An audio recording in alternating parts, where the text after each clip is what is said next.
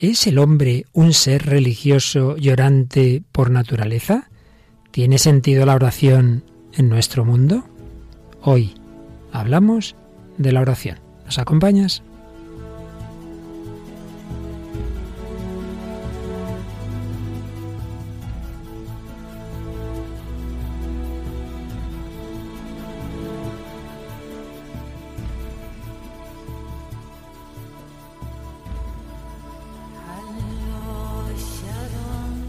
El hombre de hoy y Dios, con el padre Luis Fernando de Prada.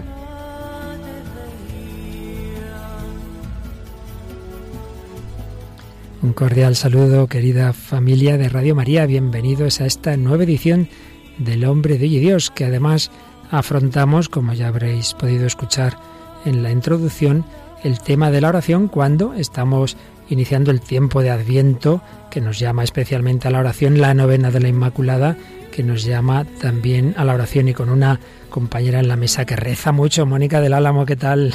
Hola, padre. que se va de retiros, de ejercicios cada dos por. ¿Dónde está Mónica? No, está de retiro, una chica qué pía, qué pía. muy contemplativa. Ojalá, ojalá sea así, Mónica.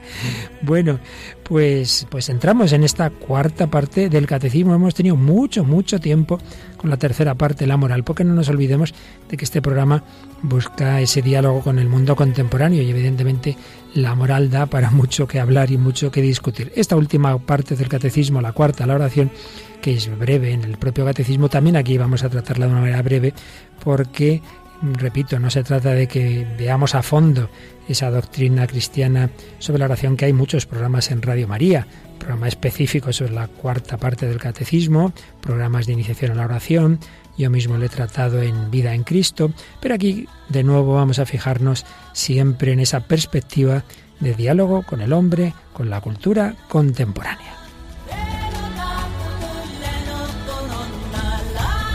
Y como siempre miramos primero el correo, el Facebook, algún saludo de los muchos que nos han escrito, Mónica.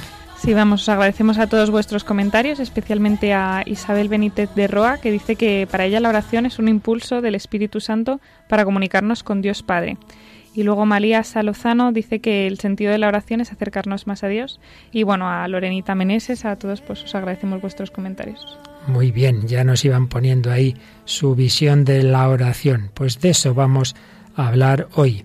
Vamos a partir de un famoso artículo de un grandísimo científico, von Braun. Tendremos, como siempre, una película, ¿verdad? Sí, la película de Cartas a Dios. Tendremos bastante buena música. Una carta a Dios, podemos decir que es una canción que nos traes de uno de esos chicos que os gustan mucho a las chicas. bueno, más pequeñas probablemente de los Jonas Brothers, pues de Nick Jonas, una canción que se llama. Dear God.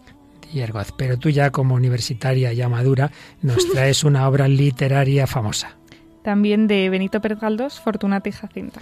Y de nuevo seguiremos en música en inglés con una canción que está arrasando en este momento en YouTube que lleva como 11 millones de reproducciones y que canta un grupo que le gusta cantar a capela, ¿verdad? Sí, la verdad es que es alucinante así con un montón de voces, ya lo oiremos, que se llama eh, Mary Did You Know. Es muy propia para este momento de la novena de la Inmaculada. María, tú sabías, porque además lo han preparado para un CD de, de esta próxima Navidad, para vivir mejor la Navidad. Y tendremos un testimonio de un famoso seleccionador de una selección de fútbol con la que España ha tenido más de cuatro eh, momentos de encuentro y es precisamente el de Italia, Conte. En fin, esto y mucho más en el programa 144 del hombre de hoy y Dios.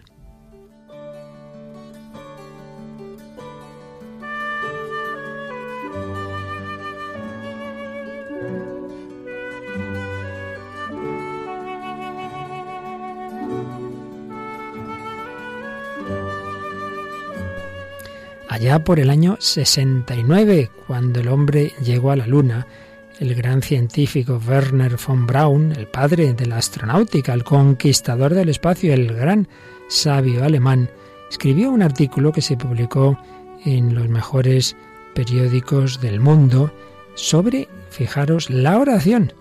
Y este gran científico escribía, la exploración espacial es la única cosa que me ha preocupado toda la vida. Creo que siempre soñé con los vuelos espaciales. Cuando no era más que un muchachito me dedicaba a ensayar mis cohetes de fabricación casera en un descampado cercano a mi casa. En general, se limitaban a elevarse con vuelo irregular para después caer en tierra. La verdad es que no hacían más que ruido y humo. Cuando me arrodillaba para pulsar el botón de ignición siempre rezaba. Era una oración a la desesperada, una oración que se concentraba en la última esperanza. Por favor, que suba este, suplicaba.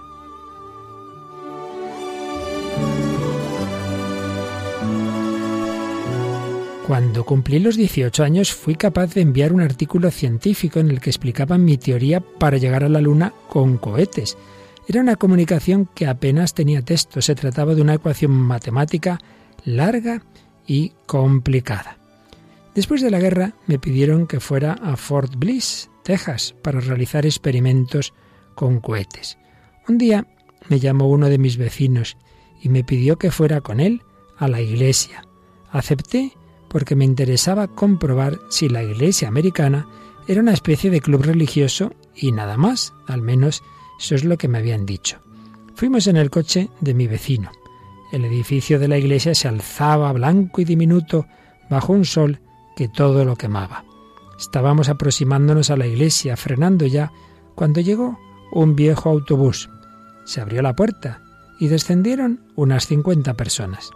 El último era el conductor, y mi vecino se dirigió derechamente al Doctor Brown, me dijo, quiero presentarle a nuestro párroco, porque era el párroco quien conducía el viejo autobús. Todos los domingos, según me enteré, el sacerdote recorría más de 70 kilómetros recogiendo a sus feligreses. Fue esta la primera vez que percibí que la religión no se limitaba a la idea de una vieja catedral heredada del pasado o a una oración rezada en el último minuto.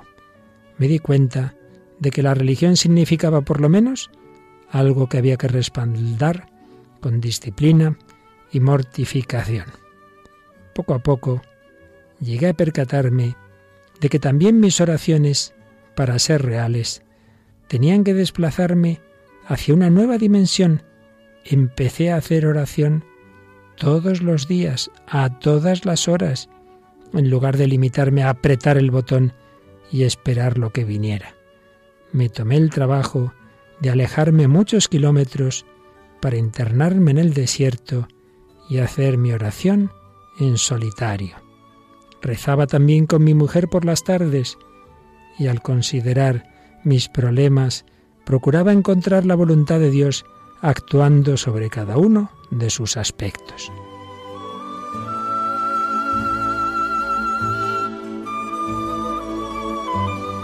Y este artículo de Werner von Braun concluye así. En nuestra época de vuelos espaciales y fisiones nucleares es preciso conseguir una atmósfera ética y moral que gobierne nuestro control de poder. Y esto puede conseguirse solamente dedicando muchas horas a esa concentración profunda que llamamos oración. Y yo me pregunto, ¿queremos hacerlo así? Es necesario esforzarse para conseguirlo. La oración puede llegar a convertirse en un trabajo realmente duro, pero la verdad es que es el trabajo más importante que podemos realizar en el momento actual. Fijaos lo que decía este gran científico. Es necesaria una atmósfera ética, para ello es necesaria la oración. La oración puede ser un trabajo duro, pero es el trabajo más importante que podemos realizar en el momento actual.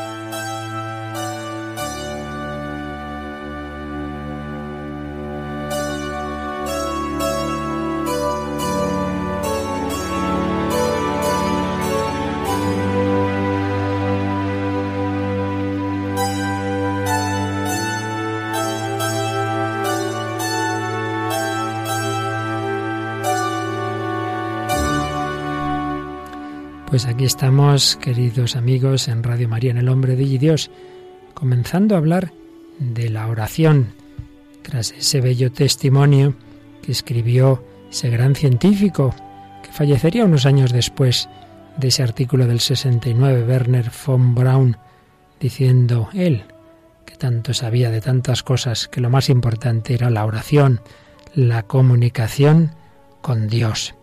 Y el catecismo de la Iglesia Católica, que hace esa síntesis preciosa de todos los elementos de la vida cristiana, cuando comienza su cuarta parte, la cuarta pata de esa gran mesa que es la vida cristiana, la comienza con estas palabras. Este es el misterio de la fe. La Iglesia lo profesa en el símbolo de los apóstoles y lo celebra en la liturgia sacramental, para que la vida de los fieles se conforme con Cristo en el Espíritu Santo para gloria de Dios Padre. Por tanto, este misterio exige que los fieles crean en Él, lo celebren y vivan de Él en una relación viviente y personal con Dios vivo y verdadero. Esta relación es la oración. Así pues, en este primer párrafo de la cuarta parte, el catecismo hace esa articulación de las cuatro partes del catecismo. Esa famosa frase que decimos en la misa, este es el misterio de la fe.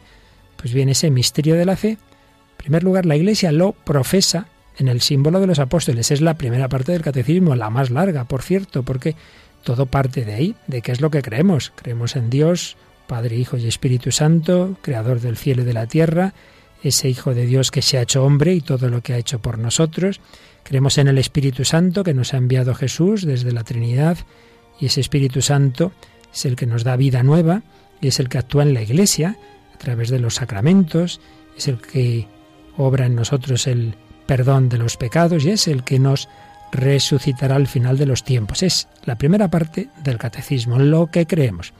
Pero eso que creemos lo celebramos, ante todo en la liturgia, cuyo núcleo fundamental son los siete sacramentos. Es la segunda parte del catecismo. Pero eso que creemos y celebramos hay que llevarlo a la vida ordinaria, a todas las dimensiones de la vida a las dimensiones verticales de relación con Dios, pero también a las relaciones horizontales.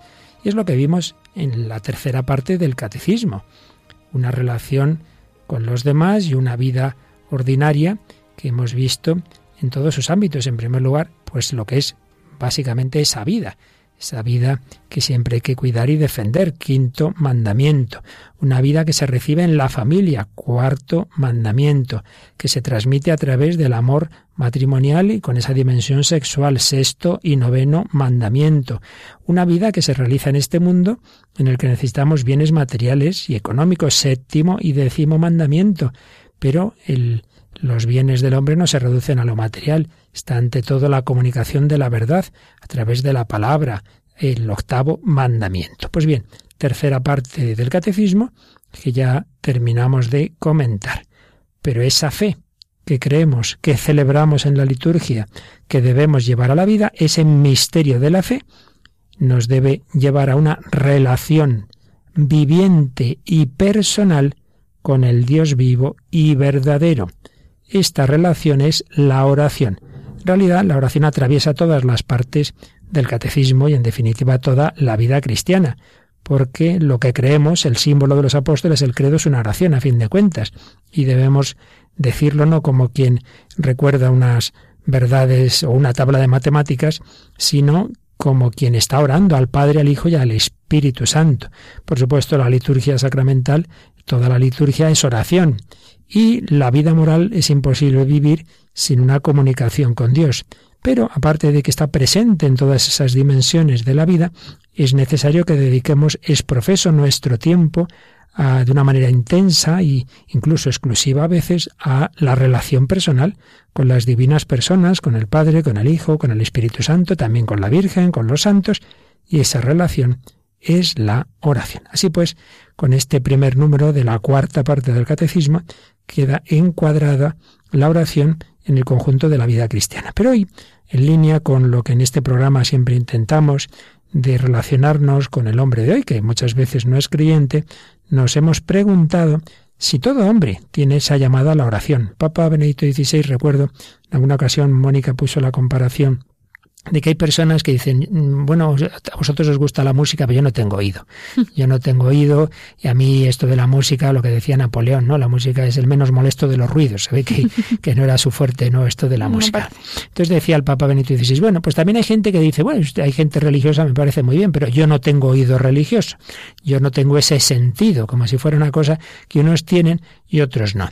Pues no es así. El hombre, aunque algunos pues tengan esa limitación, está hecho para la belleza y para la música. Pues también todo hombre está hecho por Dios y para Dios, para la relación con Dios. Lo que pasa es que muchas veces, por, por la educación que uno ha tenido, por circunstancias vitales y en definitiva, porque vivimos en un mundo en el que está muy presente los efectos del pecado original y de todos los demás pecados y de ideologías ateas, entonces muchas veces esa tendencia que es natural en el hombre, esto lo vimos muy a fondo en la primera etapa de este programa, como todo hombre en el fondo tiene deseo de Dios, aunque no lo sepa, pues también podemos decir que en el fondo todo hombre tiene un, sentido de oración.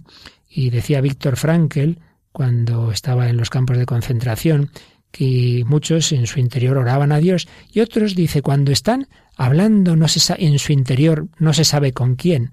Pues en el fondo ese diálogo con uno mismo, pues muchas veces es también un diálogo implícito con Dios. El hombre busca a Dios. Así yo creo que lo, lo hemos experimentado muchas veces, personas que se llaman ateas, pero que en algún momento de su vida tienen al menos la oración implícita o la oración condicional, Dios mío, si existes, ayúdame, quien no dice en algún momento el oh Dios mío, Dios mío, ¿verdad? sí. Que vemos tantas veces en, en las películas, en, eh, cuando son en, en las películas americanas, oh my, oh my God, oh my God. Vamos a ver cómo dice el catecismo, cómo expresa en el número 2566 esa llamada universal a la oración. El hombre busca a Dios por la creación, Dios llama a todo ser desde la nada a la existencia. Coronado de gloria y esplendor, el hombre es, después de los ángeles, capaz de reconocer qué glorioso es el nombre del Señor por toda la tierra. Incluso después de haber perdido por su pecado su semejanza con Dios, el hombre sigue siendo imagen de su Creador. Conserva el deseo de aquel que le llama a la existencia. Todas las religiones dan testimonio de esta búsqueda esencial de los hombres. ¿Qué te parece este parrafito?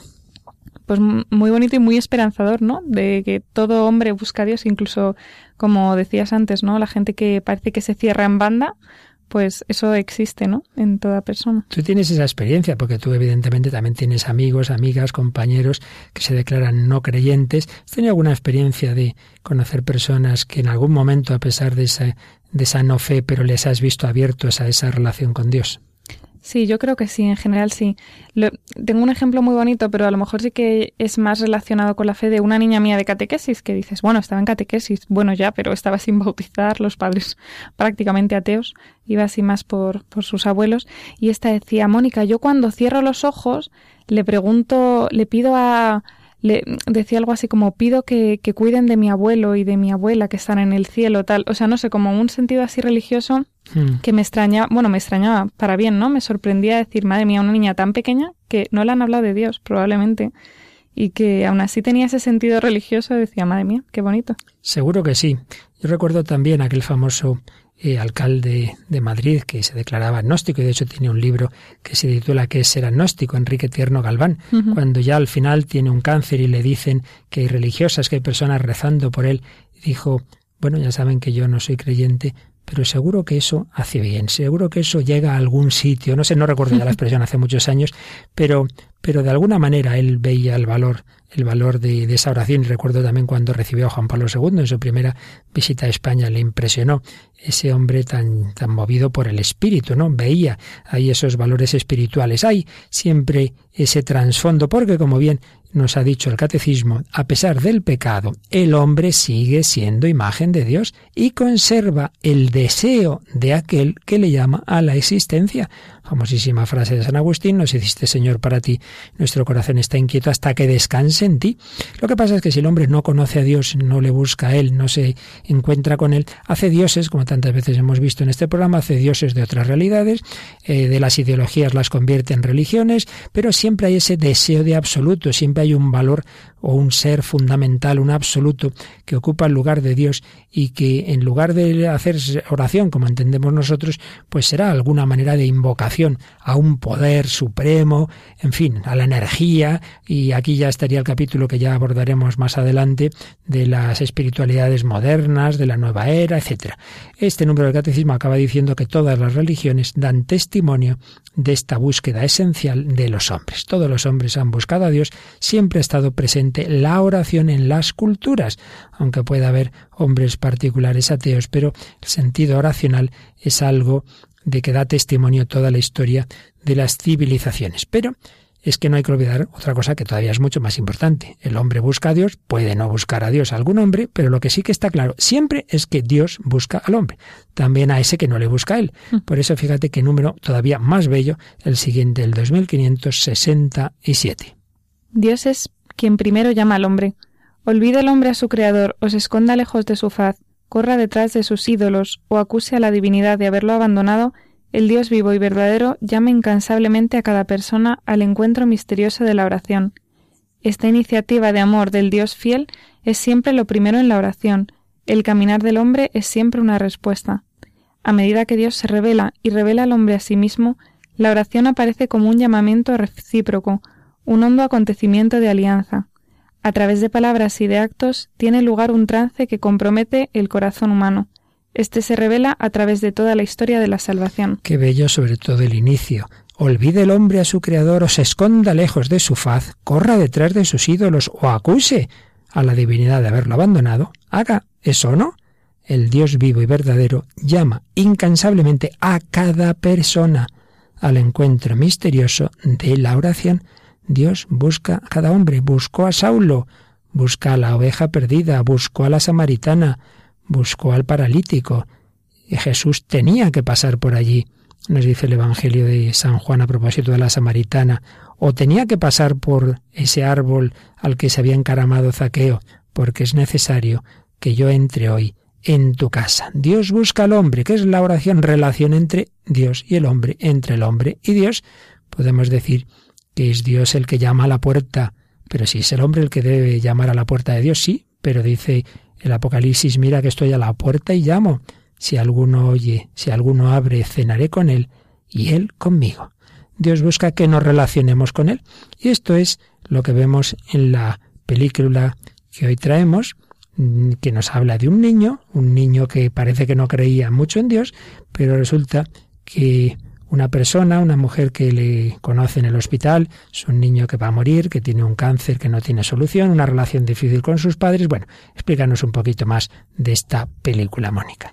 Pues como decíamos al principio, la película es eh, Cartas a Dios y es una película francesa dirigida por Eric Manuel Smith y, pues eso, como decías, padre, es, es, un niño enfermo en un hospital que, que, bueno, que no se atreven muy bien a decirle la gravedad de su enfermedad, pero bueno, se encuentra con una persona, con una mujer que, que se llama Rose, que es repartidora de pizzas y que es así un poco, un poco bruta, dicen, ¿no? Pero que es la que le propone un juego, ¿no? Para que él profundice, para que él, pues, le escriba esas cartas a Dios y se desahogue y vea y encuentre así como la belleza, ¿no? También en medio de, ese sufrimiento. Pues vamos a escuchar ese momento en que esta mujer que se ha ido haciendo amiga de este, de este niño, dos personalidades difíciles, cada una a su manera, pero se han ido haciendo amigos y entonces vamos a escuchar lo que le propone, luego ella se sale y vuelve en una segunda escena que escuchamos unidas.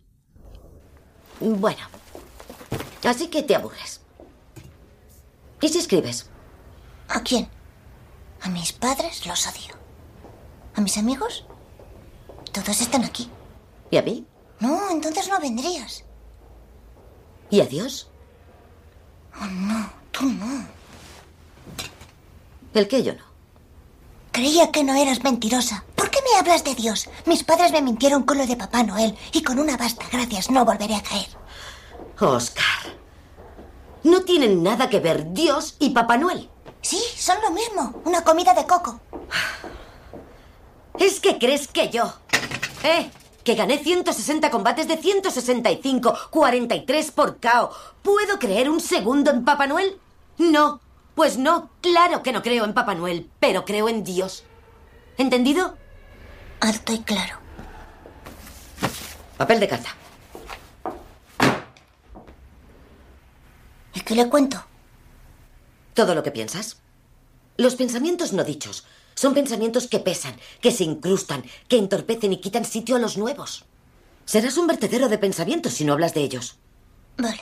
A Dios puedes pedirle una cosa por día, pero ojo, solo una. Menudo inútil. Aladino pedía tres deseos al genio de la lámpara. ¿Un deseo por día no es mejor que tres en una vida? Sí. ¿Le puedo pedir cualquier cosa? Juguetes, caramelos, un coche. No, Oscar, no. Dios no es Papá Noel. Le has de pedir cosas para el espíritu. ¿Por ejemplo? Valentía. Paciencia. Que te aclare cosas. Vale, ya entiendo. También puedes pedirle favores para otros. ¿Con un deseo? No digas bobadas. Me lo reservo para mí. Es verdad. En una hora vuelvo a buscar tu carta. Querido. Dios.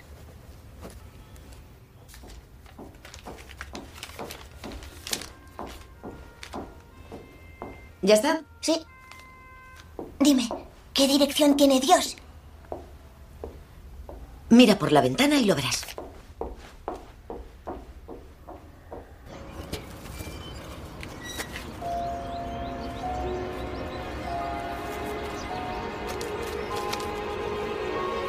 Querido Dios, me llamo Oscar. Tengo 10 años y es la primera carta que te envío porque hasta ahora no he tenido tiempo por culpa de mis estudios. Me gustaría que me hicieras una pequeña visita. Estoy disponible de 8 de la mañana a 9 de la noche. El resto del tiempo duermo. Pero si me encuentras dormido, no dudes en despertarme. Sería un rollo no vernos por un minutillo, ¿no?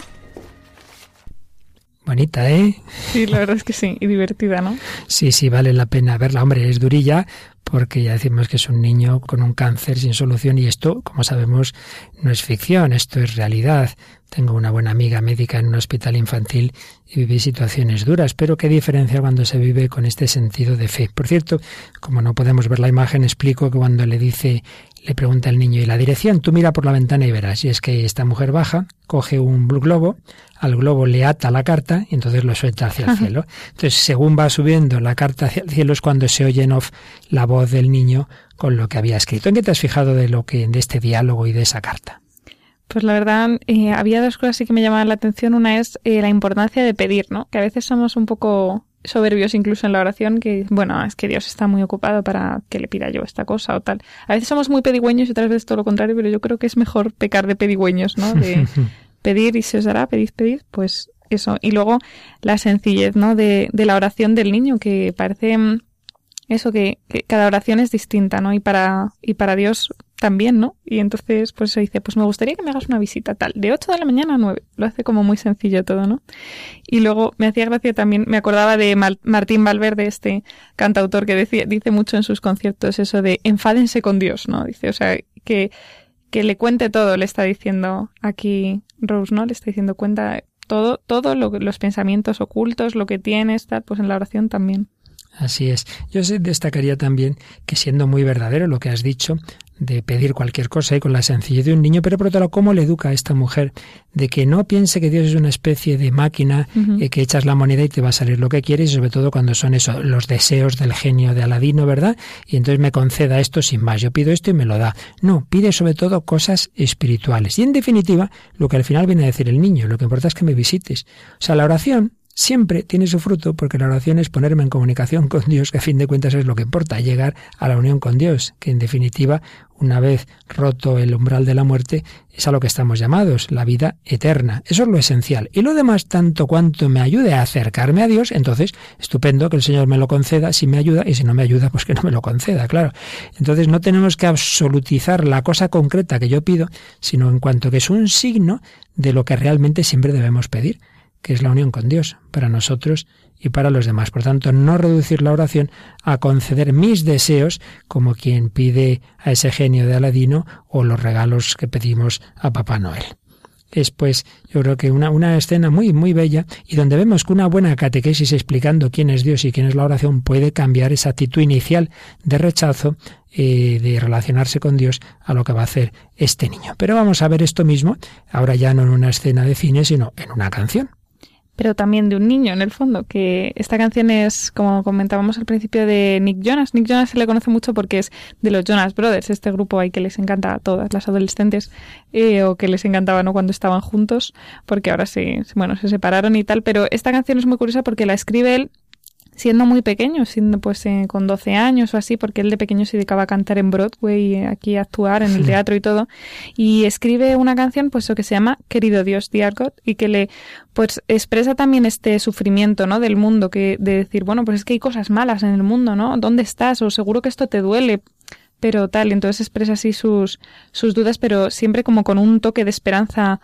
al final, ¿no? Le dice, pues hay gente que no cree en ti, otra que sí, pero bueno, yo intento escucharte y luego hace como silencio, eh, intentando decir, bueno, yo espero tu respuesta, y luego pues eh, hace mención, hace referencia a un, a un arco iris que ve entre las nubes y dice, pues ahí, ahí es donde te escucho, ¿no? Como en, en las pequeñas cosas, en los pequeños detalles, en ese silencio. Pues la escuchamos también nosotros.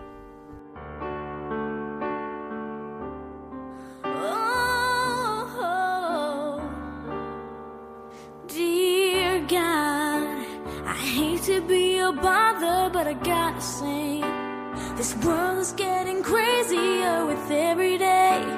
I hope you hear me out now as I stop and pray. Dear God, people take your words and try to twist them round. I know you can't be happy with what's going down. I'm searching for some answers, but they can't be found. Help me out, dear God?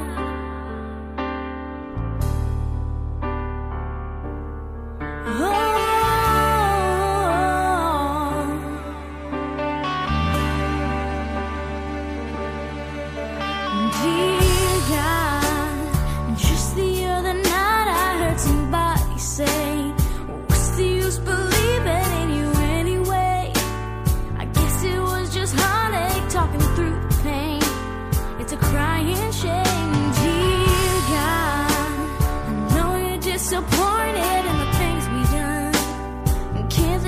the truth that they're all running from?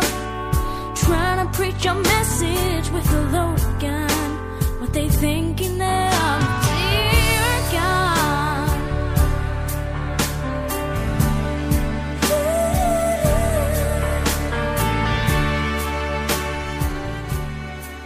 Querido Dios, odio ser una molestia, pero tengo que decir que este mundo se está volviendo cada día más loco. Espero que me oigas ahora mientras me paro y rezo. Querido Dios, justo la otra noche escuché a alguien decir que servía creer en ti de todas maneras. Creo que era doloroso hablar a través de aquella pena que lloraba. Querido Dios, sé que tienes un millón de llamadas que atender, que estás lidiando con muchas cosas que no pueden esperar, pero solo hay una cosa que quiero pedir. Querido Dios, ¿no me enviarás una señal para aliviar mi duda? Estoy tratando de escucharte, pero el silencio es muy fuerte. Creo que veo un arco iris detrás de las nubes y te escucho ahora, querido Dios. Dealing with a lot of things that just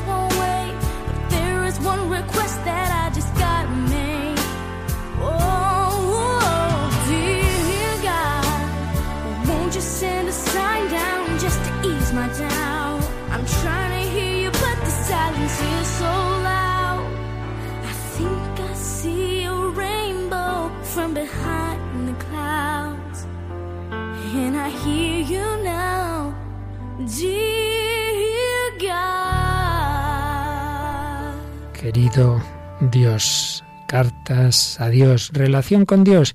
De ello estamos hablando aquí en Radio María, en El Hombre de Hoy y Dios.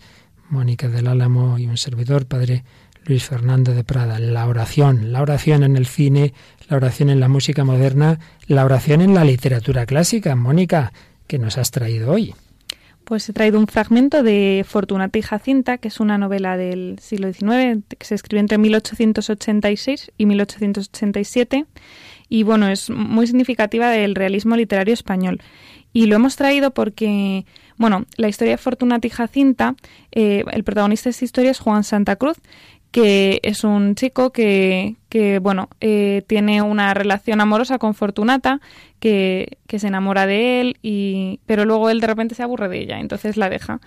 Y entonces Fortunata pues se queda, bueno, mm, se queda embarazada, pierde al niño, o es una persona que ha sufrido mucho, pero que bueno, que encuentra como una vía de escape, pues se enamora un hombre de ella y se quiere casar con ella, pero bueno, para reformarse, ¿no? De toda esa vida, digamos, de pecado que ha llevado, pues la llevan a, un convento de, de las Micaelas, donde le enseñan pues esa vida de oración, esa vida pues eso, para regenerarse de alguna manera, ¿no? Y entonces eh, lo hemos traído porque es que eh, Galdós explica aquí pues como una especie de oración, y es que es una oración muy, muy peculiar, muy, muy curiosa porque puede parecer incluso irreverente a veces, ¿no? Porque es un, una oración que parece que Dios pues habla como ella, ¿no? Habla así como muy campechano, muy incluso la llama tonta alguna vez, pero pero es expresa muy bien cómo eso, O sea, lo que que es- decíamos antes, que la oración de cada uno es Es ese diálogo entre los dos, ¿verdad? Decía Santa Teresa que la oración es tratar de amistad con quien sabemos que nos ama. Pues ¿cómo era ese trato de amistad entre Fortunata y el Señor?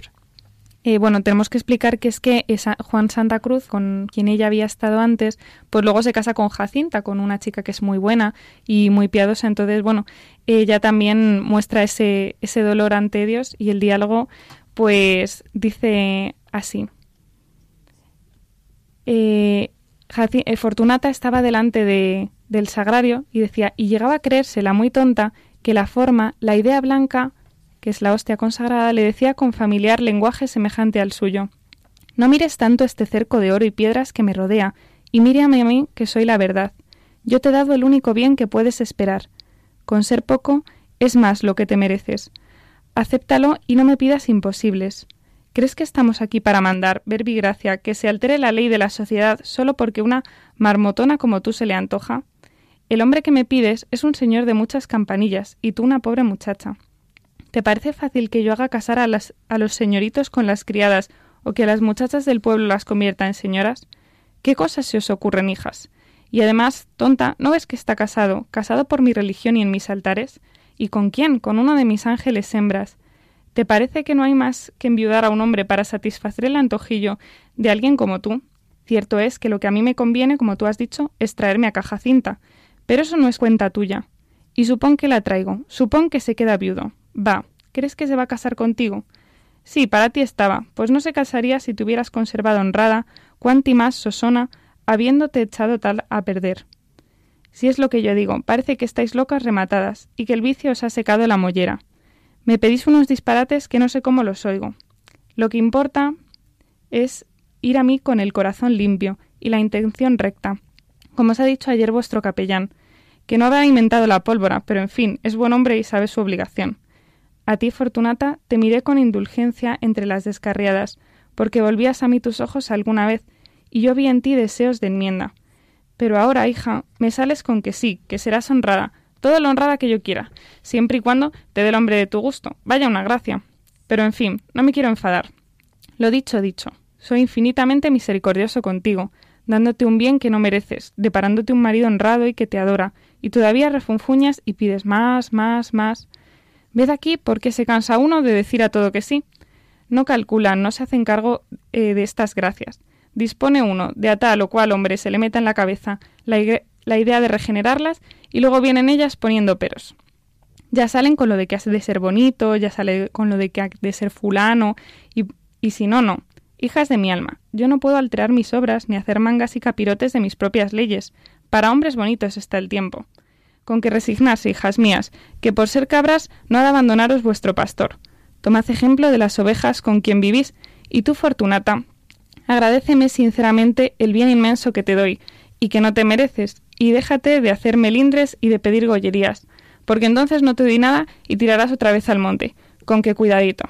Y acaba este fragmento que dice, cuando las recogidas, al retirarse, se quitaban el velo, las más próximas a Fortunata notaron que ésta sonreía. Notaron que esta sonría. Sí, sí que es curioso, sí. con qué, con qué sencillez también el Señor le habla y con qué desparpajo. Pero bueno, eso me recuerda cuando el Señor le tomaba un poco el pelo a los apóstoles, ¿verdad? Que los pobres metían mucho la pata y dice, ay, ay, ay, todavía no, no sabéis lo que decís, pero, pero la de veces que os habré explicado lo mismo, ¿verdad? Sí, sí, la- es que es curioso eso, porque nos puede parecer a lo mejor decir, bueno, ¿cómo va a hablar Dios así, no? Pero eso, Galdós trata de, poner ahí, pues, cómo es el alma de Fortunata, ¿no? Que cuáles son sus quejas, sus, sus pequeños deseos, que estarán bien o mal, que estarán mal educados, mejor educados, mal encauzados. Pero bueno, eh, Dios, a pesar de eso, pues, eh, o sea, Galdós señala como el amor de Dios por esa oveja descarriada, ¿no? También. Y es importante que la oración pues debe ser así, espontánea, con sencillez. De hecho, el texto que pone el catecismo al inicio de esta cuarta parte es una famosa expresión que escribe Santa Teresa del Niño Jesús, Santa Teresita, doctora de la Iglesia, en su autobiografía. Y dice así en esa historia de un alma y recoge así el catecismo. Para mí, la oración es un impulso del corazón, una sencilla mirada lanzada al cielo, un grito de reconocimiento y de amor tanto desde dentro de la prueba como desde dentro de la alegría. un impulso del corazón, una sencilla mirada lanzada hacia el cielo. Pero también no solo oramos en relación con el Señor, sino en relación con la Virgen María. Y aquí traemos otra cancioncita que, es- que, que canta un grupo a capela y que está teniendo mucho éxito. Mary, did you know? ¿Qué grupo es este? Pues el grupo es Pentatonix, que es muy conocido en Estados Unidos porque han ganado el programa estrella de la NBC, que es The Sing Off, en 2011. Y bueno, es un grupo de cinco amigos que es que cantan y además de manera alucinante y sin acompañamiento de, de instrumentos, ¿no? Y entonces esta canción, Mary You Know, pues le hace preguntas a la Virgen, ¿no? Es muy, muy bonita. Le dice, María, ¿sabías que tu niño caminaría un día sobre las aguas, que nos salvaría a nosotros? Es así muy curiosa, ¿no? Y bueno, esta fue escrita hace un montón, en 1984, para una fiesta navideña de la parroquia. Y bueno, y ahora ya la tenemos, que la han, la han puesto en un, en un álbum especial para Navidad. Se llama Eso es Navidad para mí. María, ¿tú sabías quién iba a ser ese niño que tú tienes? Vamos a escuchar un poquito estas preguntas dirigidas a la Virgen.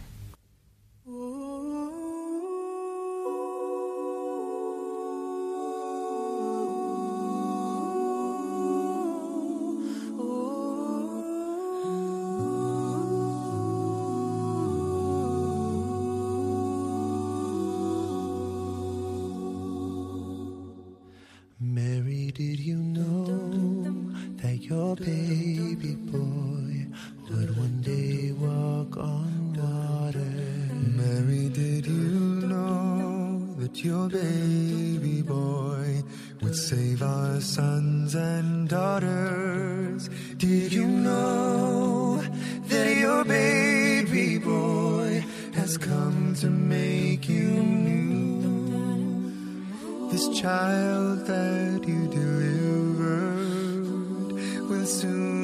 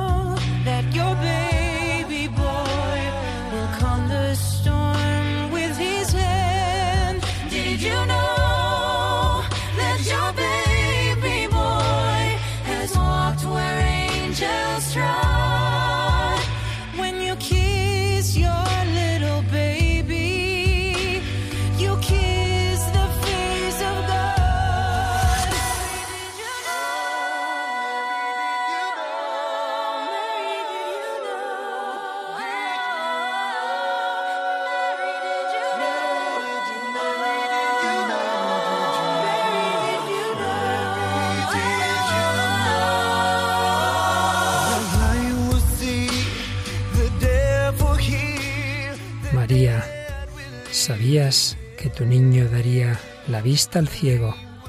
¿Sabías que iba a calmar la tormenta?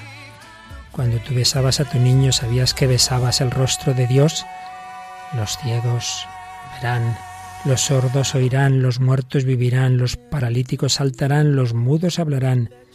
Las alabanzas. María, ¿tú sabías que tu bebé es el Señor de toda la creación?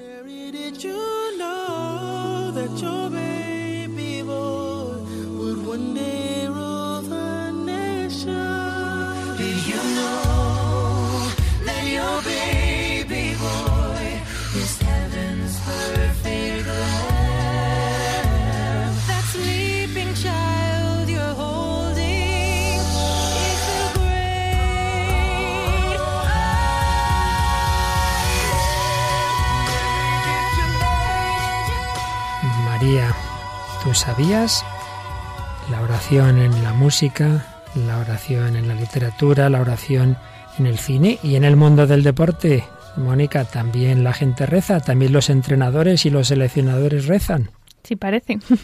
Aquí el testimonio que hemos traído que es de Antonio Conte, que estaba en, en la Juventus y luego pues es seleccionador nacional de fútbol de Italia. Y es curioso también cómo explica él esta, cómo él reza, ¿no? Le preguntan en una entrevista en Religión en Libertad que, que claro, cómo se logra encontrar la claridad y la serenidad antes de los partidos en ese mundo tan, tan agitado. Y él dice, escucho a toda mi familia, papá, mamá, hermanos, esposa e hija. Luego me voy solo a algún sitio y me paso un par de minutos en oración. Pero entiendo a quienes los atrapa la tensión. El entrenador siente toda la presión sobre él. Tenga en cuenta que tiene que gestionar con jugadores, cuerpo técnico, aficionados. Después de acumular éxito y dinero, a veces te preguntas por qué ha aceptado tal responsabilidad. Pero sucede que si un equipo te sigue, el campo compensa todas las noches de insomnio. Y luego le pregunta al periodista que si lo que suele hacer es agradecer a Dios por lo que tiene o pedir, ¿no? Lo que decíamos antes. Y dice, no suelo invocar así al Señor, sino que le doy las gracias siempre, todas las noches, antes de irme a dormir. Rezo a la Virgen y a todos los santos.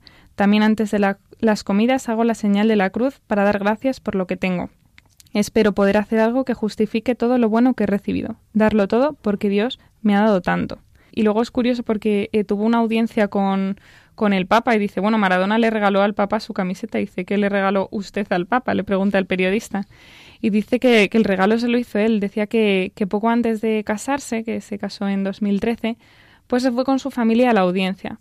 Y dice que el Papa Francisco les dio la bendición en un pergamino. Dice que le impactó mucho. Dice, porque él había ido de pecador con una hija. Y el Papa nos dio la bienvenida de forma sencilla. Está transmitiendo valores muy importantes. No tiene una anécdota muy divertida y es que dice que claro, que si en el equipo de la iglesia él tuviera que alinearlo, que dónde haría jugar al Papa, dice que adelante de la defensa, donde está el corazón del equipo. Es el rol de quienes tienen que sacrificarse por el equipo. Y, y bueno, luego es bonito también es una reflexión que hace sobre, sobre el perdón. Dice que, que el episodio de la Biblia que más le gusta es la historia del, del hijo pródigo porque nos enseña a perdonar. Y dice que, que el perdón es parte de la tarea del entrenador, que de lo contrario, de 25 futbolistas no quedarían ni 10. Pero antes de perdonar, creo que se debe hacer entender los errores. Quien hizo mal debe re- redimirse. O sea que es bonito este, este, te- este conjunto de testimonio de la oración, del perdón y también, bueno, es eh, muy unido a esta oración, pues está esta vivencia del, de, de la oración en familia, ¿no? Yendo a, a la misa. Dice, ¿cómo vive los domingos la familia Conte? Y dice, vamos a misa juntos, al mediodía o a las seis. Mi esposa, quien también ha hecho de catequista, se ha acercado mucho a la fe por mí. Si estoy concentrado con el equipo, trato de participar en la misa con los jugadores. La fe se practica y experimenta en comunidad.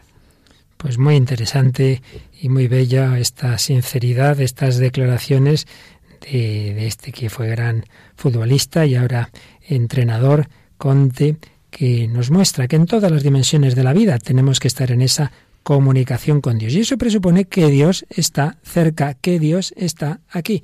Hay una famosa canción que hemos podido pensar que es una canción de niños y que nuestro colaborador Antonio J. Esteban nos ha enviado. Dios está aquí y nos ha contado que se compuso hace ya bastantes años en, en Zaragoza, ganó el primer Festival de Música Religiosa Contemporánea en 1979. Se grabó entonces de manera casera, se hicieron unas cassettes que se fueron distribuyendo, se ha distribuido muchísimo, una época en que no había ni redes sociales, ni internet, ni YouTube, ni nada. Y ahora se ha vuelto a grabar de una manera muy bella y vamos a acabar este programa escuchando esa nueva grabación que nos recuerda que para hacer oración hay que tener conciencia de que Dios está aquí, aquí, muy cerca. Dios está aquí, porque orar es hablar no a un Dios lejano que está en la estratosfera, sino a un Dios que nos ha acercado a su corazón, a un Dios que nos invita a su amistad. Hacer oraciones, tratar de amistad con quien sabemos que nos ama. También para ti, querido oyente, aunque te pueda parecer a lo mejor que estás muy lejos de Dios, recuerda que Dios está aquí, muy cerca de tu corazón.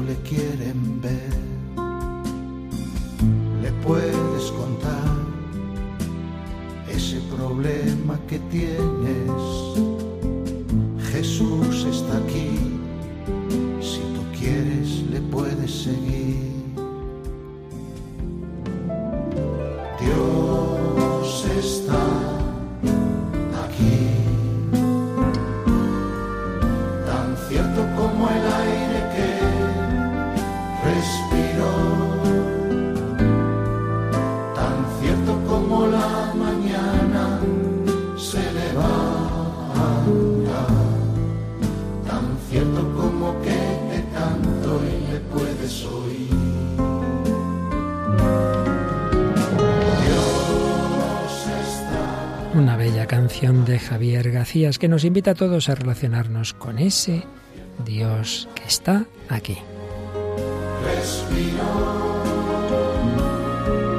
Tan como.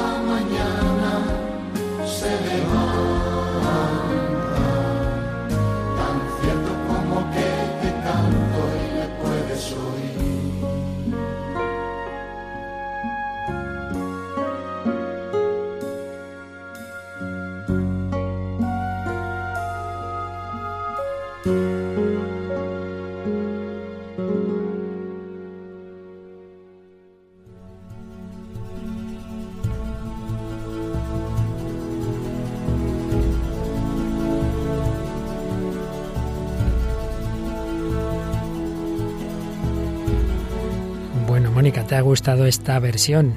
Sí, sí, la verdad estaba acostumbrada a la de misa de niños, pero está muy bien. está, pero que muy bien.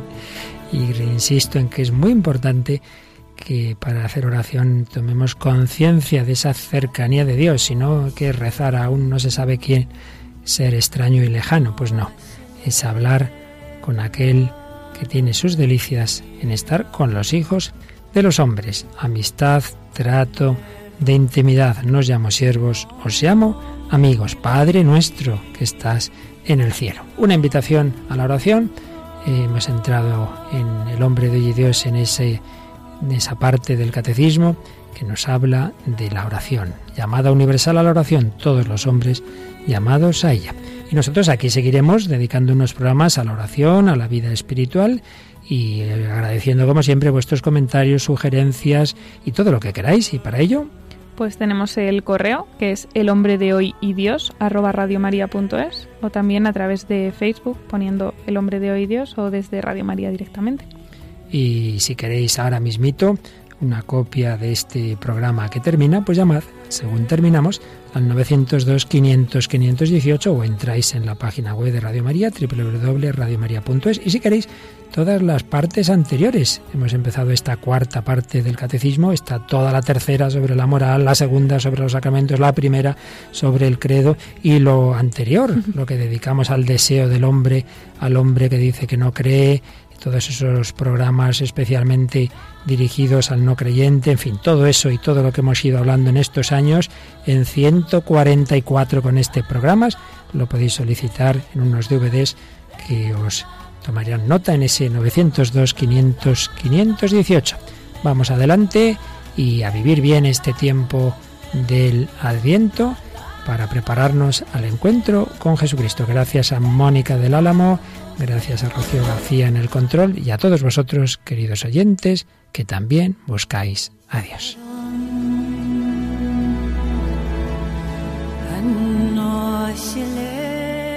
Así concluye El hombre de hoy y Dios, un programa dirigido en Radio María por el Padre Luis Fernando de Prada.